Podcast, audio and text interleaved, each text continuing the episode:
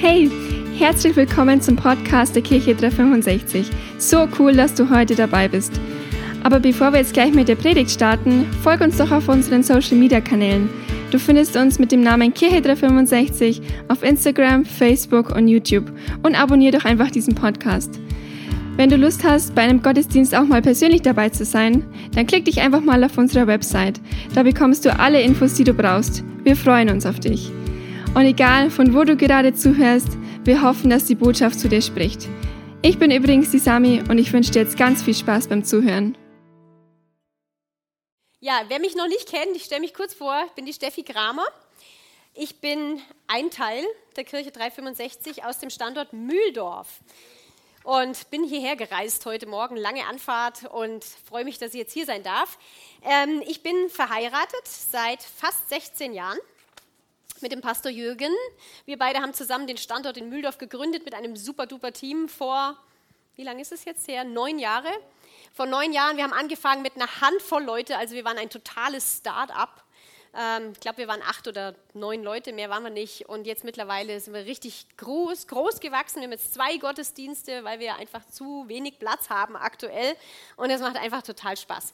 Wir haben auch noch vier Kinder.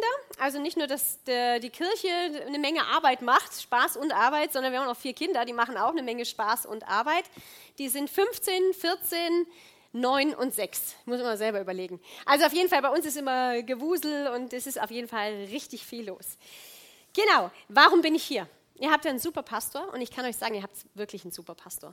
Der Manu war mal in Mühldorf bei uns. Mm. Oh, könnte echt happy sein. Wir haben den, also wie gesagt, Manu war eine ganz lange Zeit mit der Sarah äh, bei uns und mit der Sophie Grace damals. Da war die Magdalena noch nicht auf der Welt. Äh, und wir haben ihn sehr ungern gehen lassen. Aber natürlich freuen wir uns jetzt, dass ihr ihn habt, weil er ist echt spitze.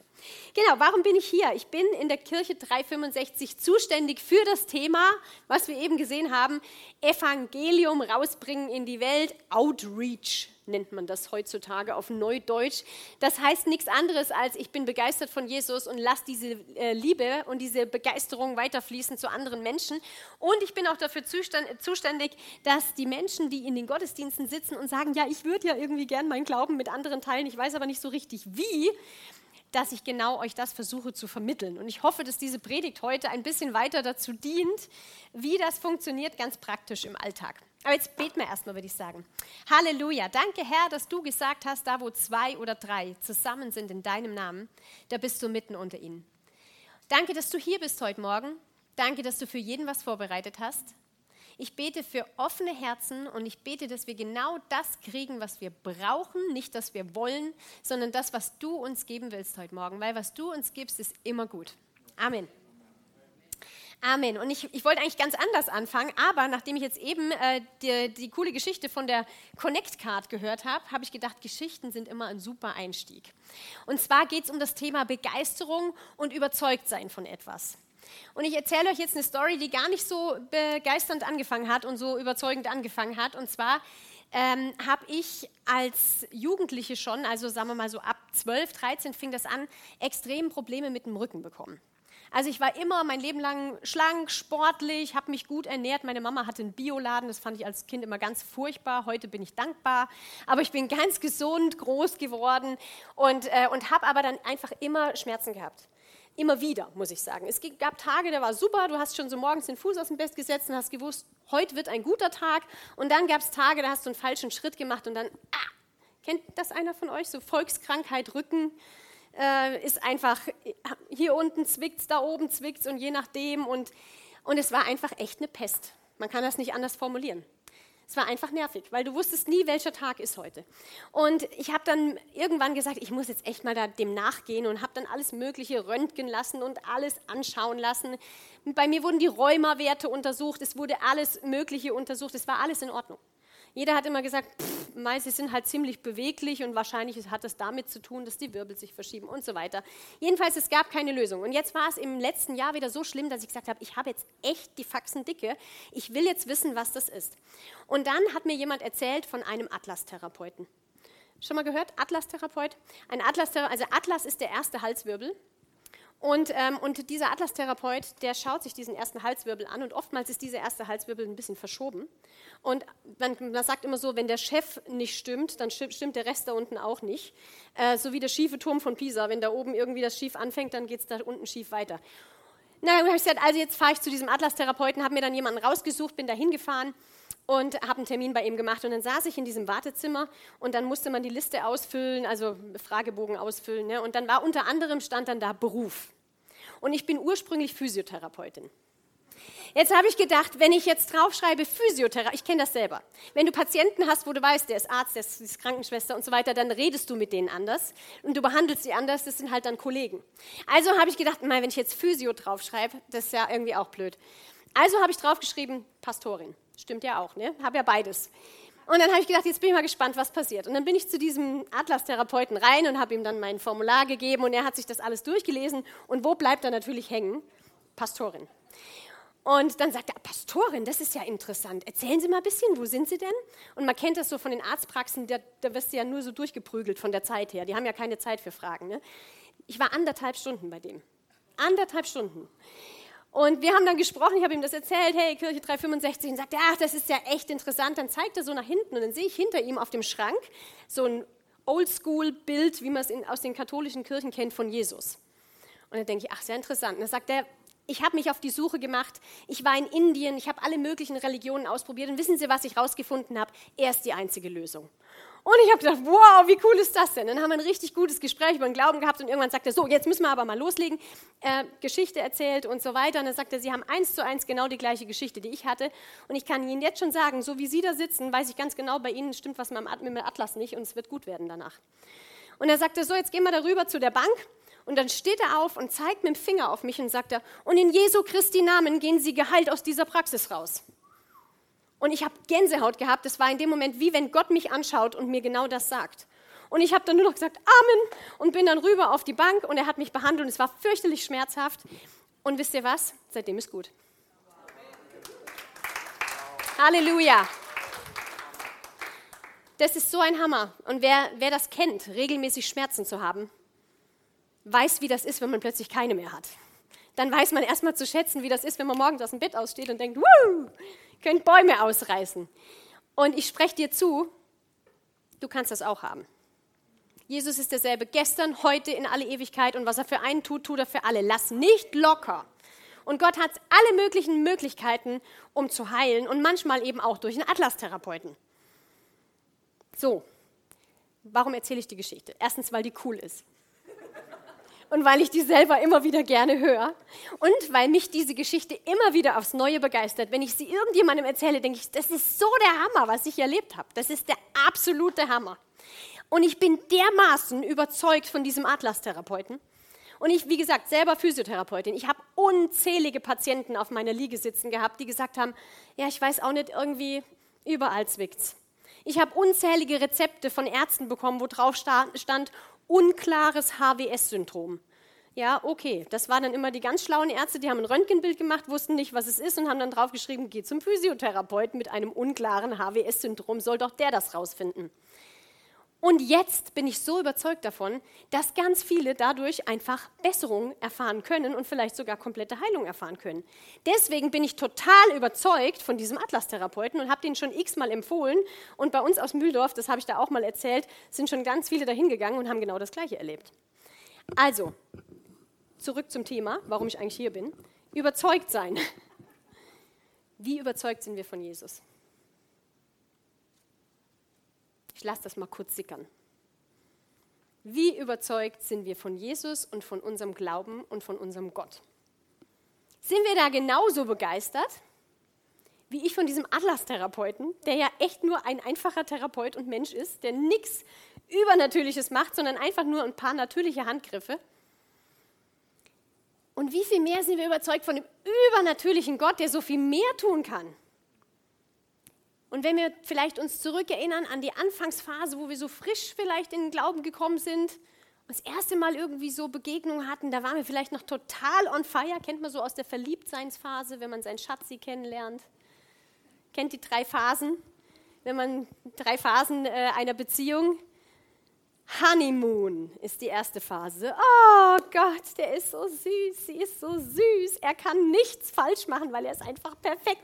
Sie macht nie was falsch, weil sie ist einfach perfekt. Kennt ihr? Uh, das sind die Leute mit den Herzchen in den Augen und du denkst, oh mein Gott. Leute, 16 Jahre verheiratet, ich weiß, er hat Macken. Diese Honeymoon-Phase ist ganz wichtig, weil sonst würden nie Ehen zustande kommen. Also weil, man lernt sich kennen, man ist begeistert und so. Und dann irgendwann kommt die zweite Phase und die heißt The Party is over.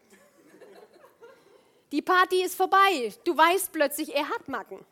Sie hat Macken und es regt dich fürchterlich auf. Und es geht von der Partner kann nichts falsch machen zu der Partner macht nichts mehr richtig. Und dann kommt man irgendwann, und da übrigens in dieser Phase werden die meisten Ehen geschieden. The party is over. Das kann dann, man zieht das noch eine Weile und irgendwann knallt's. Aber ich möchte euch ermutigen, dran zu bleiben, weil danach kommt die dritte Phase. Und die dritte Phase ist die reife Liebe. Und in der reifen Liebe, da weißt du um die Macken deines Partners und er weiß auch um deine und du liebst ihn trotzdem. Und sie liebt dich trotzdem. Und du hast dich auch arrangiert mit den Dingen, wo du einfach weißt, so ist er halt. So ist sie halt. Und genauso ist das auch oft mit dem Glauben. Am Anfang sind wir von Jesus total überzeugt, total begeistert. Woo, Honeymoon, Herzchen in den Augen. Und dann kommt die Phase, the party is over. Jemand lacht über deinen Glauben. Du wirst in der Schule verarscht. Ja, hier die Frommen. Kann alle möglichen Ausmaße annehmen. Habt ihr es vielleicht auch schon erlebt? Also ich habe das schon erlebt. Ich bin sogar, ich komme aus dem Rheinland ursprünglich, bin schon ewig weg und dann trifft meine Mutter meinen ehemaligen Klassenlehrer beim Aldi. Und dann sagt mein ehemaliger Klassenlehrer, wissen Sie, dass Ihre Tochter in einer Sekte ist? Da war ich schon acht Jahre weg von zu Hause, 400 Kilometer weg. Und dann hat meine Mutter ihn dann mal schön aufgeklärt und hat gesagt, nee, so und so sieht das aus. Die ist nämlich auch mittlerweile total begeistert von Jesus. Aber das kann alle möglichen Ausmaße annehmen. The party is over. Da kommen die Angriffe von außen und irgendwie denkst du, oh Mensch. Und ich habe mir das alles viel uh, wolkiger vorgestellt, aber man hat auch Herausforderungen im Glauben. Ist euch vielleicht auch schon aufgefallen. Aber wenn wir die Phase durchhalten, kommen wir in die reife Liebe. Und in der reifen Liebe, ich kann euch sagen, ich bin total begeistert und total überzeugt von meinem Mann. Ich hoffe, ihr von euren Ehepartnern auch. Das wäre Zeit für ein lautes Amen an dieser Stelle. man ist überzeugt, man ist begeistert und man weiß, was man hat. Hey Jesus, ich weiß, diese Welt ist echt mies und es passieren Dinge, die nicht immer schön sind, aber ich weiß, du bist der Fels, auf dem ich stehe.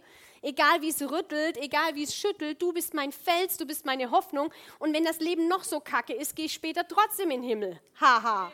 Ha. Und das braucht man manchmal, diese feste Zuversicht, wenn es dann mal rüttelt und schüttelt und diese überzeugte Liebe. So, das hatte ich übrigens nicht in meinen Aufschrieben, aber das wollte ich euch unbedingt erzählen. Jetzt fange ich an. Jetzt fang Apostelgeschichte 1, Vers 8. Ich hoffe, ihr habt trotzdem was mitgenommen. Apostelgeschichte 1, Vers 8 wir haben ja gerade Pfingsten gefeiert und ich habe gedacht, das passt wunderbar zum Thema Pfingsten noch, so quasi der, der äh, Schluss noch zum Thema Pfingsten. Apostelgeschichte 1, Vers 8, aber ihr werdet den Heiligen Geist empfangen, spricht Jesus hier, und durch seine Kraft meine Zeugen sein in Jerusalem, in Judäa, in Samaria und auf der ganzen Erde. Ihr werdet meine Zeugen sein. Und bestimmt habt ihr an Pfingsten diese Bibelstelle gelesen oder zumindest irgendwas in der Richtung. Jesus spricht hier, also Jesus ist gestorben am Kreuz, ist ins Grab gelegt worden, ist auferstanden und ist dann den Jüngern wieder erschienen. Und kurz bevor er dann in den Himmel aufgenommen wird, sagt er zu den Jüngern, wartet hier in Jerusalem. Ich gehe zwar, aber ich schicke euch den Heiligen Geist und ihr werdet den Heiligen Geist empfangen und durch seine Kraft meine Zeugen sein. Jerusalem, Judäa und so weiter. München, Obersendling äh, und sogar bis Mühldorf. Hin, ich sage immer hinter Arsching. Also wenn man aus einer größeren Stadt kommt, dann ist das einfach Land. Egal, aber Jesus ist einfach, ist einfach für alle Regionen und will uns begeistern, auch für alle Regionen, seine Zeugen zu sein, wo immer wir auch sind. Egal ob Stadt oder Land oder wo wir sind. Er will uns begeistern dafür. Es heißt, ihr werdet meine Zeugen sein. Und ich möchte euch vorlesen, was macht denn ein Zeuge? Ein Zeuge ist eine Person, die zu einem bestimmten Geschehen vor Gericht Aussagen macht. Der Zeuge schildert bei seiner Aussage allerdings nur seine eigenen Wahrnehmungen, die er aus der Tatsache gewonnen hat, dass er bei dem betreffenden Geschehen anwesend oder vor Ort war. Nehmen wir das Beispiel von mir mit dem Atlas-Therapeuten. Ich bin ein Zeuge dessen, was da passiert ist. Ich bin da hingekommen mit Schmerzen, bin behandelt worden und als ich rausgekommen bin, hatte ich keine Schmerzen mehr. Zumindest, also da schon noch in dem Moment. Aber eben, ein paar Tage später, als dann hier hinten alles sich wieder beruhigt hatte, nicht mehr. Das heißt, ich erzähle meine Wahrnehmung meine Wahrnehmung dieser Sache. Und wir lesen jetzt mal eine richtig coole Geschichte und die, die gefällt mir total gut, was es denn heißt, ein Zeuge zu sein. Und zwar im Johannes 9, die Verse 10 und 11. Die Vorgeschichte ist die, es war ein Mann, der war blind. Machen wir es vielleicht noch mal kurz weg. Ähm, ein Mann, der war blind und er hat zu Jesus gesagt, ich will geheilt werden. Klar, von Geburt an blind, du hast nie die Welt gesehen. Wenn man sich vorstellt, man hat nie, man weiß, man kennt keine Farben, man kennt, man weiß nicht, wie ein Baum aussieht, das ist total krass. Von Geburt an blind. Und dieser Mann kommt dann zu Jesus und er möchte geheilt werden. Und Jesus, lesen wir dann, macht einen, spuckt auf die Erde, rührt einen Brei an. Lecker. Ihr müsst euch vorstellen, der Mann war blind. Der hat gehört, und im nächsten Augenblick, klatsch, hat er diesen Bart auf den Augen. Allein das ist ja schon der Hammer, wenn man sich das so vorstellt und da reinversetzt. Deswegen liebe ich es immer, mich in biblische Geschichten reinzuversetzen. Und er kriegt das drauf und dann sagt Jesus zu ihm, jetzt gehst du in den Teich, Siloa hieß der, da wäschst du dich und dann kannst du sehen. Ja, so jetzt sitzt er da, sieht nichts, hat diesen Schlammbiss auf den Augen und kriegt gesagt, geh in den Teich. Da braucht es schon mal Glauben, dass du überhaupt zu diesem Teich gehst. Dann ist er gegangen, hat sich das abgewaschen und konnte wieder sehen. Was heißt wieder? Er konnte sehen. Der konnte ja noch nie sehen. So, und jetzt, da steigen wir ein bei der Geschichte. Jetzt kommen die Pharisäer, das waren die ganzen Religiösen damals, kamen dann an und haben gesagt, ja, hier Jesus und so weiter, was ist denn da passiert? Da fragten sie ihn, wie kommt es, dass du plötzlich sehen kannst? Er berichtete, der Mann, der Jesus heißt, machte einen Brei und strich ihn auf meine Augen. Dann schickte er mich zum Teich Siloa. Dort sollte ich den Brei abwaschen. Das habe ich getan. Jetzt kann ich sehen. Das ist ein Zeuge. Das der erzählt genau das, was er erlebt hat, nichts anderes. Ein Zeuge ist genau dazu da, zu erzählen, was er gesehen hat, nichts anderes. Und das macht der Mann. Das habe ich und, so, und die Pharisäer natürlich, hä, die waren gar nicht zufrieden irgendwie mit der Antwort, dass Jesus da jetzt geheilt hat, weil der war ja irgendwie, man konnte ihn noch nicht so richtig greifen, diesen Jesus. Jetzt Vers 25, lesen wir noch dazu dann haben sie gesagt, ja, Jesus ist ein Sünder und so weiter. Und dann sagt er, ob er ein Sünder ist oder nicht, das weiß ich nicht, antwortet der Mann. Ich weiß nur, ich war blind, jetzt kann ich sehen. Ich habe diese Geschichte gelesen, ich habe den so gefeiert. Ich habe gedacht, wie cool bist du denn eigentlich? Der sagt im Prinzip, es ist mir völlig wurscht, was ihr über diesen Jesus sagt. Ich kann nur sagen, so war es vorher, das ist passiert, jetzt kann ich sehen. Wie bei Amazing Grace. Kennt ihr den, den Text von Amazing Grace? I once was lost, but now I'm found, was blind, but now I see. Es ist genau das, wir sind Zeugen dessen, was wir erlebt haben. Was ist deine Geschichte? Was hast du erlebt? Ich habe erlebt, dass ich groß geworden bin in einer super heilen Familie. Es war alles perfekt. Ich hatte Freunde, ich hatte tolle Geschwister, dann habe ich die äh, Schule, so, so lala, und dann am Ende wieder ganz gut. Und dann habe ich meine Ausbildung gemacht, Physiotherapeutin, war total begeistert. Es war alles top aber ich war leer innerlich. Ich habe immer gemerkt, irgendwas fehlt mir noch. Ich, ich kann es nicht festnageln, aber ich bin hohl. Es ist, ist alles nice to have, aber irgendwie reicht mir das nicht. Und dann lebst du und dann stirbst du und fertig. Das kann es doch irgendwie nicht gewesen sein. Und so bin ich da rumgelaufen. Da war ich 19 damals. Und habe gedacht, es muss doch irgendwas geben. Und dann dachte ich ganz schlau, das muss die Lösung sein. Ich ziehe weit weg von allen Menschen, die ich kenne und fange nochmal komplett neu an. Das ist die Lösung. Dann bin ich weit weggezogen und habe festgestellt, gleicher Mist. Hat nichts gebracht. Dann habe ich gedacht, wenn ich den Mann meines Lebens kennenlerne, dann wird er diese Lücke schließen, dann wird er diese, dieses hohle Gefühl wird er ausfüllen und dann werde ich happy sein. Dann bin ich von Beziehung zu Beziehung getingelt und habe festgestellt, es hat nicht funktioniert. Das ist einfach nicht besser geworden. Und dann habe ich mir einen neuen Freundeskreis da aufgebaut, wo ich jetzt schon mal da gewohnt hatte. Es hat zwar nichts gebracht, umzuziehen, aber dann habe ich mir da ein neues Leben aufgebaut. Und ein Pärchen äh, im Freundeskreis, die waren in so einer Freikirche. Und dann habe ich mich zu denen gesetzt und habe gesagt, ähm, ich komme am Sonntag mal mit. Und die waren irgendwie völlig überfordert mit der ganzen Sache. Ja, okay, gut, von mir aus, wir holen dich dann ab und so. Und dann bin ich in diesen Gottesdienst reingegangen und dann schon beim Lobpreis habe ich angefangen zu heulen und ich wusste genau, pff, Hammer. Ich kann euch nicht mehr sagen, worüber dieser Pastor gepredigt hat. Ich weiß nur noch, er hat dann gesagt, wenn ihr jetzt Jesus euer Leben anvertrauen wollt, dann hebt die Hand und ich saß schon so da. Ich war die Einzige an diesem Sonntag, die die Hand gehoben hat. Und habe die Hand hier, so nicht alles, dass ich noch gewunken hätte. Und dann bin ich, habe ich das Gebet mitgebetet, bin rausgegangen aus dem Gottesdienst, habe mich in mein Auto gesetzt und habe ich was gehabt, das habe ich vorher noch nie gehabt. Ich war satt. Ich war zufrieden und ich hatte Frieden. Wer Jesus hat, ist ruhig und satt. Und das heißt nicht, dass mein Leben jetzt seit dem Zeitpunkt immer perfekt weitergelaufen ist. Ich hatte auch Ups und Downs und Höhen und Tiefen, Herausforderungen und das haben wir alle. Wir leben ja auf dieser Welt, die nicht immer perfekt ist. Nichtsdestotrotz, den Frieden, den hat mir niemand mehr nehmen können. Das ist meine Geschichte. Das, davon bin ich Zeuge, das ist mir passiert, das kann auch keiner wegdiskutieren.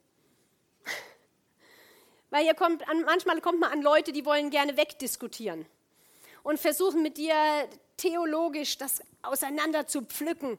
Das Alte Testament, das Neue Testament und wie und überhaupt und es kann gar nicht sein und ist die Bibel überhaupt so vertrauenswürdig, wie ihr sagt? Ich war blind, jetzt kann ich sehen. Da gibt es nichts zu debattieren drüber. Das habe ich erlebt, das kannst du mir nicht nehmen. Das ist unser Kapital, Leute. Das ist unser Kapital.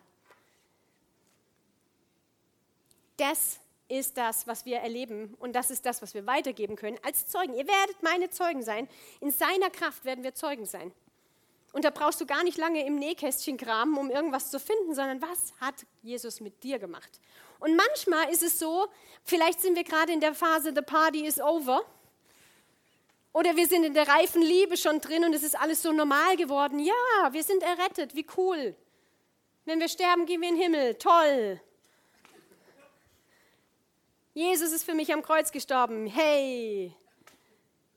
Sind wir echt noch überzeugt? Sind wir echt noch begeistert? Manchmal müssen wir ein bisschen kramen. Manchmal müssen wir unsere Seele mal auf die Seite packen, die mit so viel anderem Zeug beschäftigt ist, die sich so gerne runterziehen lassen will von Nachrichten und irgendwas, Zeitung lesen.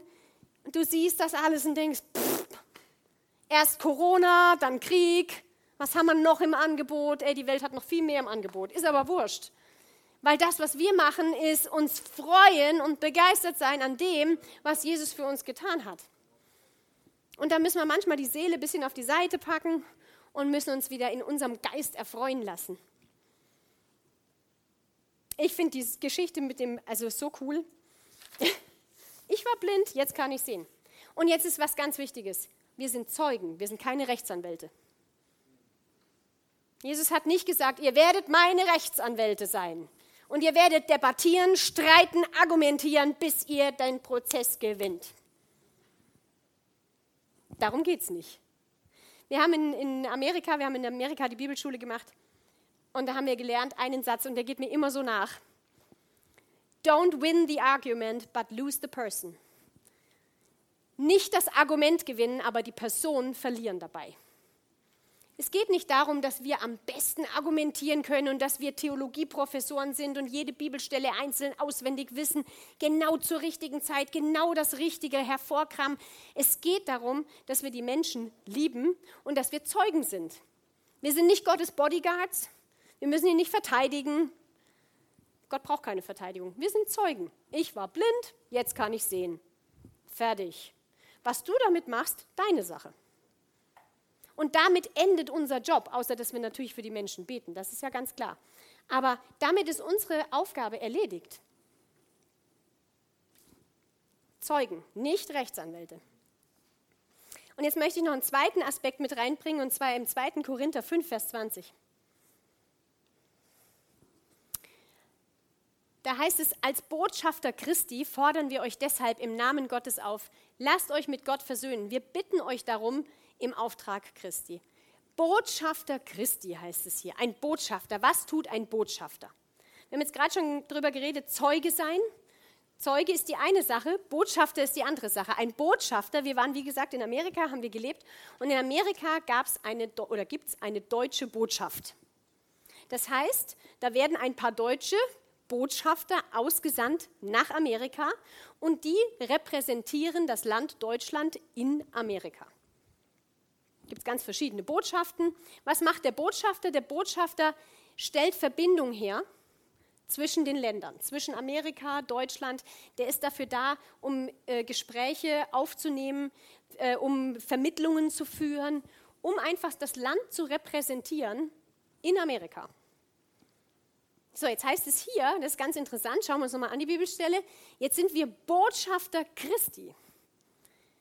Botschafter Christi, das heißt, wir repräsentieren den Himmel auf Erden. Wir sind hier, um den Himmel auf Erden zu repräsentieren. Und wisst ihr, was lustig ist? Wir waren in der Bibelschule 800 Schüler in Amerika. 800. Und ratet mal, wie viele Deutsche es gab. Zwei. Jürgen und ich, wir waren die einzigen Deutschen auf der ganzen Schule. Und jetzt ist es so, wir haben Deutschland repräsentiert. Wobei das eigentlich völliger Blödsinn ist. Aber jeder, der dann uns angeschaut hat, hat gedacht, ja, so sind Deutsche. Richtig? So, weil wir waren ja die einzigen Deutschen, die sie da hatten. Also waren wir die Deutschen. So. Das heißt, das war gar nicht so ohne, wie wir gelebt haben wie wir gesprochen haben, wie wir uns benommen haben, weil wir haben ja Deutschland repräsentiert. Meine peinlichste Geschichte, in Amerika spricht ja wirklich kaum einer Deutsch. Ich war mit den Kindern beim Aldi, wir hatten zwei kleine Kinder damals, wir waren beim Aldi einkaufen und ihr kennt diese Tage, Eltern, wo die Kinder sie einfach unmöglich aufführen, aus unerfindlichen Gründen und das war beim Aldi. Die hatten immer German Weeks. Ich bin hier immer zu den German Weeks gegangen und habe essbares Brot gekauft, deutschen Kaffee und Spätzle. So, und da war ich mit den Kindern an dem Tag beim Aldi, wollte bei den German Weeks einkaufen und die waren unmöglich. Also hinterste, unterste Schublade. Die waren also katastrophal. Und normalerweise habe ich in der Öffentlichkeit mit den Kindern immer Deutsch gesprochen, äh, Englisch gesprochen, weil ich immer gedacht habe, das ist irgendwie so komisch, wenn ich dann mit Deutsch komme, das versteht keiner, dann gucken sie seltsam. Also habe ich mit ihnen in der Öffentlichkeit Englisch gesprochen, aber in dem Moment, als sie sich dermaßen aufgeführt haben, habe ich die auf Deutsch zusammengestaucht. Aber fragt nicht. Ich war so richtig sauer, ah, im Flüsterton natürlich. Wenn wir hier raus sind, ihr könnt was erleben. Wie kann man sich dermaßen aufführen? Das ist ein absolutes Unding. Hab dann auf Deutsch meine Strafpredigt gehalten und dann höre ich auf einmal, oh, höre ich da deutsche Konversation? Dann habe ich gedacht, in diesem ganzen Land hat mich nicht ein einziger verstanden. Aber in dem Moment, wo ich dann so richtig vom Leder ziehe, saß natürlich sie an der Kasse und äh, hatte eine deutsche Mutter und einen amerikanischen Vater und war zweisprachig aufgewachsen.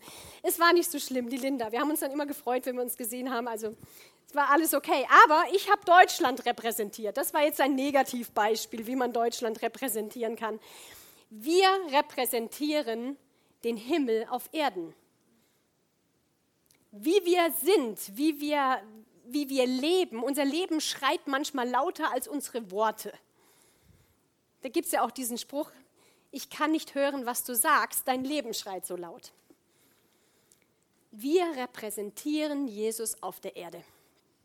Dafür sind wir da. Wir sind Zeugen. Wir erzählen, ich war blind, jetzt kann ich sehen. Und aber auch sind wir Botschafter Christi. Wir repräsentieren ihn hier auf der Erde. Dieses Summer to Go ist eine Riesenmöglichkeit für euch. Ich hoffe, ihr Münchner wisst das echt zu schätzen und geht da unbedingt hin. Geht aus eurer Komfortzone raus, tretet über die rote Linie und sagt, ich mache da jetzt einfach mal mit. Ich bin jetzt mal Botschafter Christi. Ich hoffe, ihr seid das jeden Tag. Aber nicht nur im Alltag, sondern auch mal so Sonderevents, das ist schon mal der Hammer, wenn man dann mal über die Linie tritt und sagt, okay, jetzt bin ich Botschafter für Christus. Und ich werde euch, kann euch versprechen, ihr werdet Geschichten erleben. Und ihr werdet hinterher begeistert sein. Ihr werdet hinterher sagen, bin ich froh, dass ich mitgegangen bin. Das war so der Hammer. Und so wie ich euch hier die Geschichte erzählt habe, was ich erlebt habe mit meinem Atlas-Therapeuten, so werdet ihr die Connect-Karten vollschreiben. Die werden da hinten in einem gelben Berg von Connect-Karten sitzen, was ihr alles erlebt habt wenn ihr da mitgeht bei Summer to Go. Aber auch im Alltag, streckt euch danach aus. Lasst uns uns danach ausstrecken. Wenn wir morgens aufstehen, dass wir sagen, jawohl, ich bin Botschafter Christi. Herr, ich weiß echt nicht, wie ich das machen soll, aber ich bin jetzt einfach mal da. Ich stelle mich zur Verfügung, Botschafter zu sein, Zeuge zu sein und einfach zu überzeugen durch den, der in mir ist und durch das, was ich erlebt habe.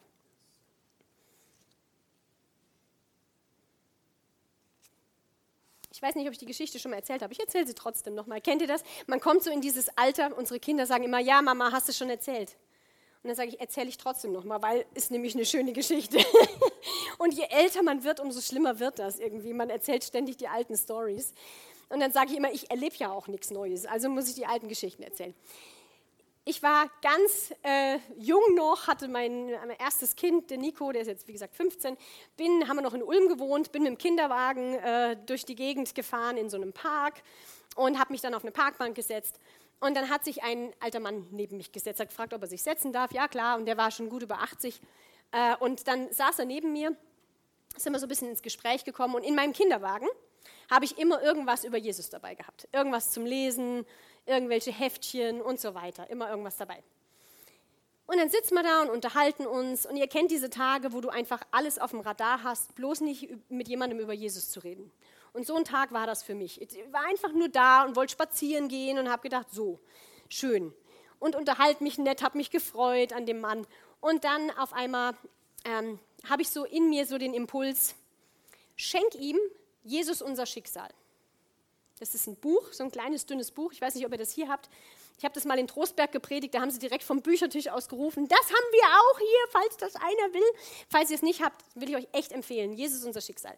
Wurde geschrieben von Wilhelm Busch, aber nicht der Wilhelm Busch, sondern ein Pfarrer war das aus Essen, ein evangelischer Pfarrer. Und der hat ganz grandiose, große Jugendevents gemacht. Der hat hallenweise, der hat der Jugendliche drin gehabt und der hat, der, der hat einfach mega Jesus gepredigt.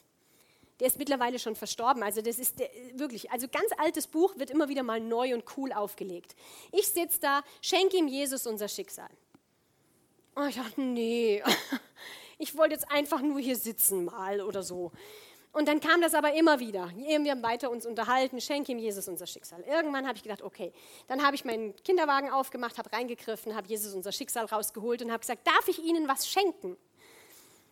Und dann weißt du ja nie, was passiert. Wie reagiert derjenige? Fliegt er dir jetzt um die Ohren und sagt, hauen Sie bloß ab mit Jesus oder ist er begeistert? Man weiß ja nie so richtig, was passiert. Das ist ja auch das Spannende bei dem ganzen Thema. Und dann guckt er das Buch an und sagt er, Wilhelm Busch, den kenne ich. Und dann sage ich, ja, das ist aber nicht der Wilhelm Busch. Und dann fällt er mir ins Wort und sagt, ja, ja, ich kenne schon den. Ich komme nämlich aus Essen. Und als ich jung war, meine Güte, da waren wir immer beim Wilhelm Busch auf den großen Veranstaltungen. Boah, das war der Hammer, da waren wir begeistert von Jesus. Habe ich schon lange nicht mehr dran gedacht. Dann habe ich gesagt, tja, dann hat Gott mich jetzt wohl Ihnen genau über den Weg geschickt, um Ihnen dieses Buch zu geben. Und ich möchte Sie echt ermutigen, lesen Sie das. Er sagt, das werde ich auf jeden Fall lesen. Dann haben wir da noch ein paar Sätze geredet und haben uns verabschiedet. Und ich habe mir gedacht, was für ein Hammer. Ich habe nicht gewusst, dass dieser Mann genau aus Essen kommt und den Wilhelm Busch persönlich erlebt hat, live. Aber der Heilige Geist hat es gewusst. Und er wird uns helfen, Zeuge zu sein. Er wird uns helfen, genau in dem Moment genau das Richtige zu haben. Und wenn wir auf seine Stimme hören und wenn wir morgens aufstehen und sagen, ich stelle mich dir zur Verfügung als Botschafter, als Zeuge, einfach, ich bin einfach da. Ich strenge mich nicht an, sondern ich bin einfach nur da. Mach du. Und wenn wir dann sensibel sind, tagsüber, dann werden wir genau solche Geschichten erleben. Dann werden wir Connect-Karte über Connect-Karte über Connect-Karte ausfüllen. Und ich habe an den Mann so oft gedacht. Ich weiß nicht, ob er heute noch lebt. 15 Jahre her, war schon über 80. Egal, aber ich weiß, ich werde ihm im Himmel die Hand schütteln. Und dann werde ich so, so froh sein, dass ich über meinen Schatten gesprungen bin, dass ich aus meiner Komfortzone rausgetreten bin, dass ich über mein Ich habe jetzt keinen Bock rausgekommen bin und habe es einfach mal gemacht. Und da will ich uns echt ermutigen, dass wir das tun und dass wir uns zur Verfügung stellen. Lasst uns die Augen schließen und lasst das echt nochmal so ein bisschen sinken. Und wenn du hier bist und sagst, ey, das ist genau der Punkt, ich will ja eigentlich, weiß aber nicht so richtig wie. Und irgendwie ist das mit dem über Jesus reden immer so ein Krampf ich fühle mich da so unter Druck, dann kann ich dir sagen, entspann dich. Das Einzige, was du tun sollst, ist Zeuge sein von dem, was du erlebt hast. Ich war blind, jetzt kann ich sehen. Und Botschafter zu sein zur gelegenen und zur ungelegenen Zeit, sagt die Bibel. Wann immer es soweit ist, und das war für mich eine ungelegene Zeit. Und es gibt Zeiten, wo wir vielleicht denken, nee, jetzt habe ich keine Lust. Aber wenn wir dann treu sind und sagen, okay, Herr, stell mich dir zur Verfügung. Dann werden wir richtig tolle Geschichten erleben. Und ich möchte euch echt einladen, ich, ich möchte beten für euch und wenn ihr, schließt mir echt alle die Augen und wenn, wenn ihr sagt, hey, ich will das, dann möchte ich für dich beten. Dann hebe einfach kurz die Hand als Zeichen dafür, Herr Gott sieht das, kein anderer. Deine Hand ganz kurz, ich will mich da zur Verfügung stellen. Als Zeuge, als Botschafter, wofür du mich gebrauchen willst kannst die Hand runternehmen. Vater, und ich danke dir. Du hast jede einzelne Hand gesehen. Du hast gesehen, Herr, dass im Herzen eine Sehnsucht danach ist, den Glauben weiterzugeben, begeistert zu sein von dir, überzeugt zu sein von dir. Und ich bete, Herr, dass du Gelegenheiten schenkst.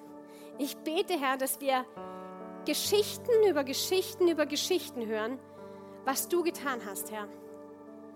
Vater, ich bete, dass du Menschen über den Weg schickst, jedem Einzelnen hier drin, die bereit sind, die auf der Suche sind, so wie ich damals auf der Suche war, die leer und hohl sind, die sagen, was macht das alles für einen Sinn hier? Herr, ich bete, dass du uns diese Menschen über den Weg schickst und dass du uns sensibel machst, auf die Stimme des Heiligen Geistes zu hören. Dass wir deine Zeugen sein können, dass wir deine Botschafter sein können, dass wir bereit sind zur gelegenen und zur ungelegenen Zeit. Und ich segne jeden Einzelnen hier drin mit Mut, mit Kühnheit, mit Power, mit Verbindung zu dir, Heiliger Geist, dass wir genau wissen, was wann dran ist zu sagen und dass wir genau wissen, was wann dran ist nicht zu sagen. Danke für deine Weisheit, danke für deine Stärke und danke, dass du uns liebst, Herr. Und wenn du hier bist und du hast noch nie eine persönliche Entscheidung für Jesus getroffen, du hast ihn noch nie als deinen Retter angenommen, das ist keine Gruppenentscheidung, das ist was ganz Individuelles. Jesus ist für dich am Kreuz gestorben. Für dich ganz persönlich und für dich und deine Schuld. Und jeder von uns braucht einen Erlöser. Keiner von uns ist perfekt. Wir sind jeden Tag in dieser Welt unterwegs und jeder von uns macht Fehler tagtäglich. Und wir können dem heiligen Gott nicht mit Fehlern begegnen. Heilig braucht heilig. Und wir können uns reinwaschen lassen von aller Schuld. Dadurch, dass Jesus für uns gestorben ist am Kreuz und sein Blut vergossen hat für uns. Und wenn du das noch nie gemacht hast, möchte ich dich einladen. Ich bete ein Gebet vor. Du kannst nachbeten. Gott im Himmel, ich danke dir. Gott im Himmel, ich danke dir, dass du deinen Sohn Jesus gesandt hast. Dass du deinen Sohn Jesus gesandt hast, um für mich und meine Schuld zu sterben. Um für mich und meine Schuld zu sterben. Danke, Jesus, dass du mich reingewaschen hast. Dass du mich reingewaschen hast von aller Schuld. Von aller Schuld. Sei du ab heute, sei du ab heute mein Herr und mein Gott, mein Herr und mein Gott. Amen. Ich finde die Predigten von unserem Podcast einfach immer so cool. Ich bin mir sicher, dass auch du von dieser Botschaft viel mitnehmen kannst. Wir freuen uns immer von dir zu hören, egal ob du irgendwelche Fragen hast oder einfach was Cooles mit Gott erlebt hast. Schreib uns doch einfach eine E-Mail an office.kirche-365.de. Oder wenn du sagst, hey, ich möchte die Kirche gerne auch finanziell unterstützen, klick dich auf unsere Website, da findest du alle Details, die du brauchst. Vielen Dank auch dafür. Und jetzt zum Schluss noch ein Reminder, Gott ist immer für dich. Bis zum nächsten Mal.